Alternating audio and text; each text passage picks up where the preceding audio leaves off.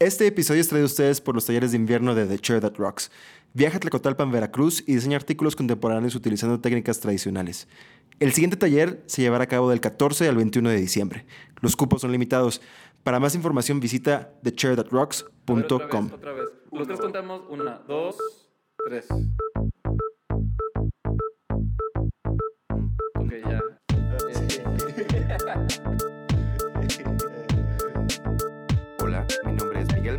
Y yo soy José de Lao. y en este programa Ah. sacamos el diseño. Fuera de contexto. Este episodio es muy especial Ajá. porque por primera vez producimos una historia con alguien más. ¿Cómo la ves? Así es, esta historia nos la trae Pablo Calderón, Un diseñador colombiano que radica en Bélgica. Pues. El trabajo de Pablo utiliza elementos económicos, culturales y políticos para provocar reflexiones en la sociedad. Y en esta ocasión nos trae una historia en donde nos adentraremos al mundo de las prácticas artesanales y su choque con el mundo contemporáneo. Empecemos.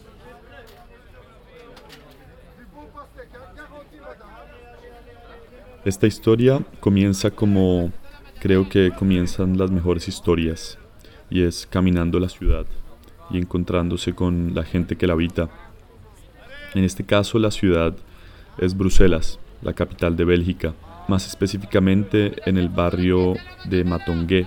Es el barrio africano de Bruselas, que queda en el sur oriente de la ciudad, un poco afuera del centro histórico. El nombre del barrio viene de el nombre de un barrio de la ciudad de Kinshasa, la capital de la República Democrática del Congo. Es un barrio principalmente habitado por eh, africanos, pero también latinoamericanos y inmigrantes de mm, otros lugares de Europa. Pues hacia principios de junio de este año íbamos caminando con Laura, una amiga española, diseñadora que vive en Bruselas hace casi dos años. diseñadora, sí. ¿Te gusta diseñar mobil- mobiliario? Sí, más bien cosas sencillas. Y de repente vimos este aviso en eh, la vitrina de una zapatería. El aviso estaba escrito a mano con un eh, marcador y decía un mensaje en francés. Les gens qui ne fait pas de régime. ¿Qué? Sí, cinturones por la gente que pueden comer lo que quiera. O sea, a ver, la, la historia de Pablo es sobre cinturones para gente gorda. No, no, no, espera un momentito. Cuando vimos este aviso y cuando me di cuenta que era en una zapatería, me acordé que tenía un monedero que tenía un botón dañado.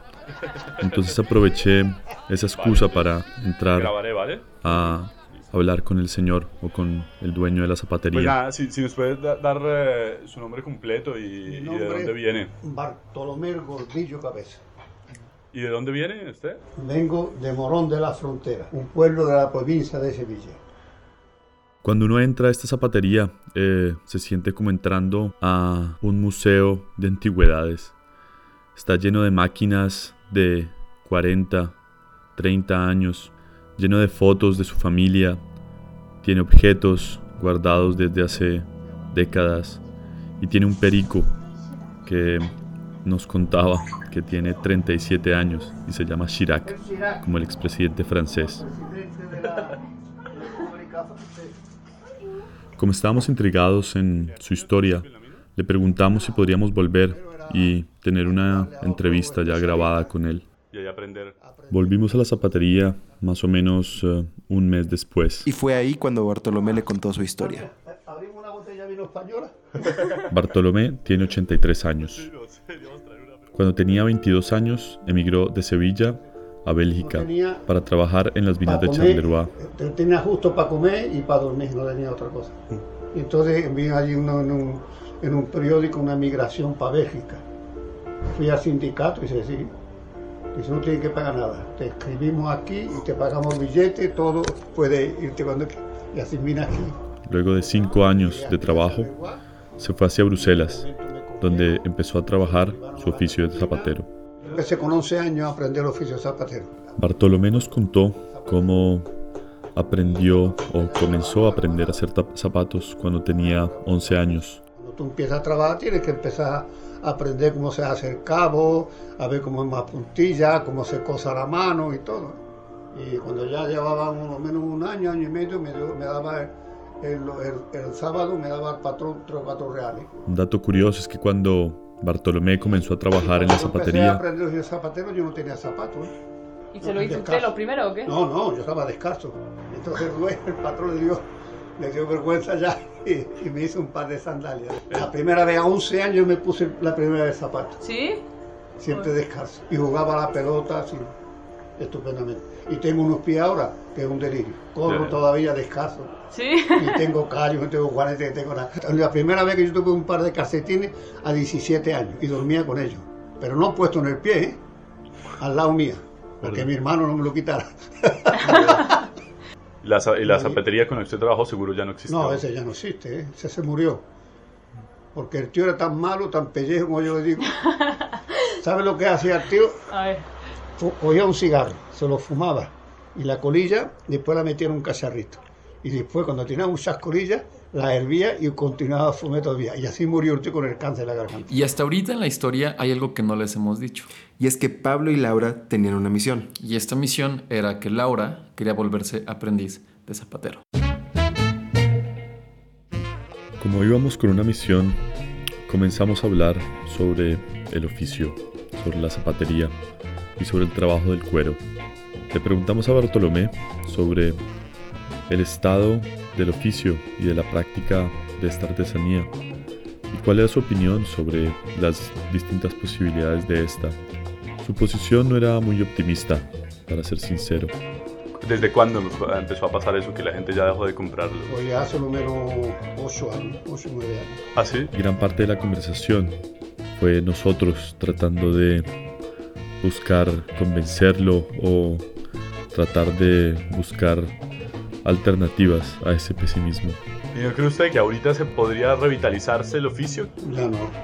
Pero en casi todas las cosas hechas a la mano se está acabando todo. Bartolomé dice que esto pasa especialmente en los países del norte, donde todo está tan automatizado y tan maquinizado que la gente ha perdido el contacto con el trabajo manual. Por eso que todo hoy en, en esto como Bruselas y estos países se pierde todo la- el trabajo artesanal, Claro, todo de, ma- de máquina, máquina, máquina Claro. para todo. ¿eh? Sí, sí. Y la gente no paga. ¿Cuánto Y, no, paga? y tampoco reconocen lo que es el valor de un zapato hecho a la mano. Un tema de precios también, que la gente consigue cualquier cosa hecha en China. Ahora todo, todo Claro. de-. Porque ¿cuánto podría valer un par de zapatos así? Un zapato de zapatos de hombre así, tenías que cobrar lo menos mil euros. ¿Mil euros? ¿Mil euros? Tranquilo, Joel. El trabajo que da eso también. Claro, porque usted lo, lo cose también a, ma- a mano todo. Yo lo O usa cosía- la- antes la yo lo máquina cosía un poco. todo a mano, yo no tenía máquina. yo Ahora, mano. aquí lo que me llama la atención es, eh, pues, el tema con Bartolomé. El, ahorita está muy de moda lo que él hace, todo lo hecho a mano, lo artesanal, el slow design, no sé. Sí, pero igual no todos tienen el capital o el conocimiento para entrar a un nuevo mercado. Mm, y ahora que lo dices, de repente no sé si simplemente es de que esta persona, Bartolomé, pues tal vez se quedó en otra época. Regresamos en un momento.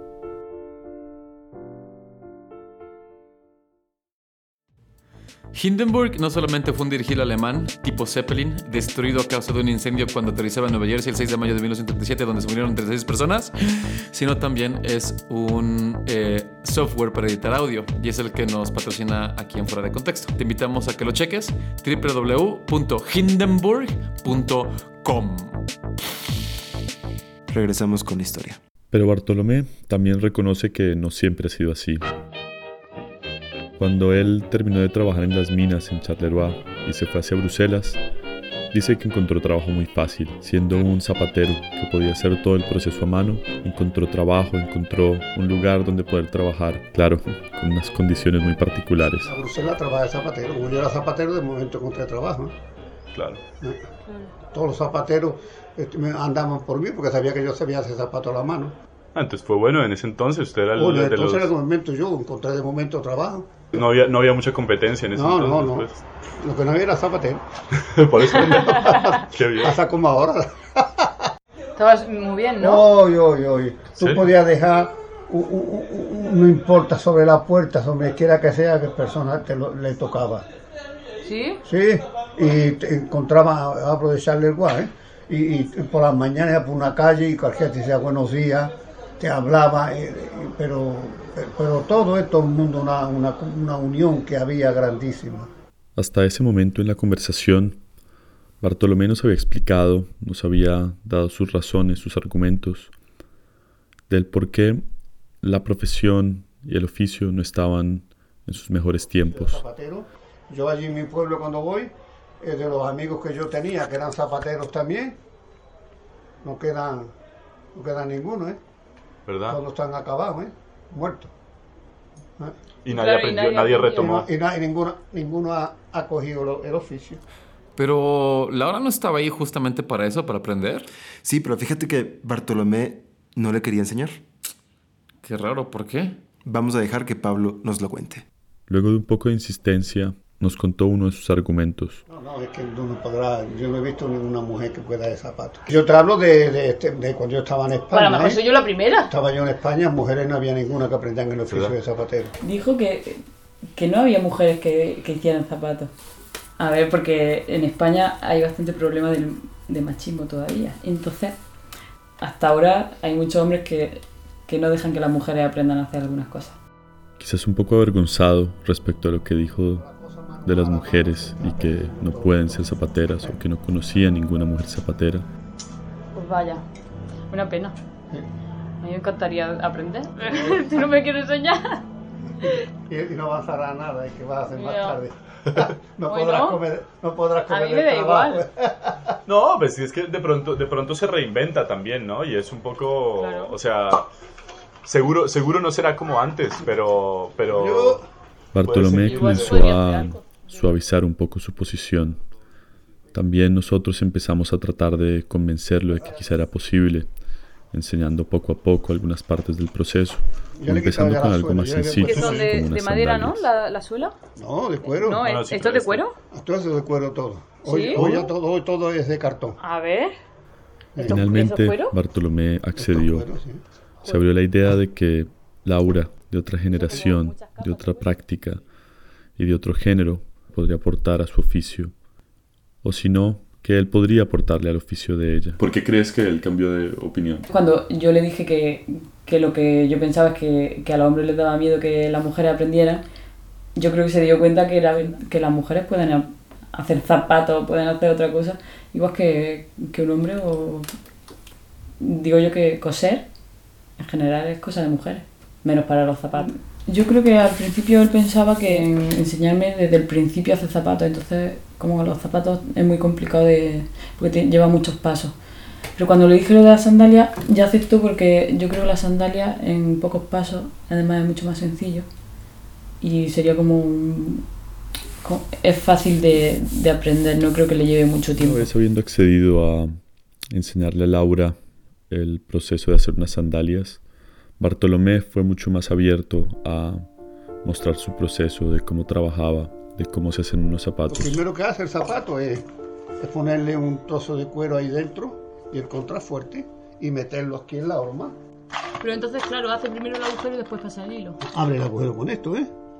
Normalmente eh, siempre se pone un de esos de pe- pellejo de, de esos pelo de jabalí, pero si no una aguja se pone también y se cose ¿Un también. pelo de jabalí? Sí, Lo- ¿Con pelo jabalí lo hace eso? sí, eso le pone. Luego, como si hubiera sido la primera lección, le enseñó a Laura cómo hacer, digamos, la primera parte del proceso, lo más básico que hay que hacer, un cabo. El cabo es, es A ver. un poco complicado hacerlo, ¿eh? Cuando tienes que poner dos dobles, hace esto. Corta otra vez. Y vuelve otra vez a coger otro. Ah, ¿y cuántos cabos le pones a eso? Pasa que es un poquito siquiera grueso, ¿eh? Sí, sí. ¿Qué es lo que le pone? ¿Cera? Cerote. La cera esa que es la cera de la Virgen. No, esto es con cera, esa virgen y perrulla. La rubia. ¿Qué es eso? La perrubia. Es una, una cosa dura que hacen jamón. Sí, sí. La próxima voy a venir con todas las cosas y con los trozos de hechos para hacer las sandalias. Tráete una vez, un tiempo, podemos prepararte una, ¿eh? Sí, sí, yo la hago, pero usted me explica cómo se hace. Vale. Si yo lo que quiero es aprender. No queremos implantar una visión nostálgica y anacrónica de los viejos tiempos o de las artesanías o de los oficios. Tampoco queremos mostrar el las nuevas visiones del diseño como la única verdad o como lo que debería hacerse. Esto es solo una aproximación hacia cómo podemos generar esos diálogos entre distintas generaciones, entre distintos géneros, entre distintas prácticas. Y quién sabe, quizá volvamos a lo manual y nos toque volver a recuperar estos oficios que ojalá para ese momento no estén completamente perdidos. Temo, te adoro, como la zarza y el pomo de oro, y a Gustafa, a Becuna Lumete, por poco bravo.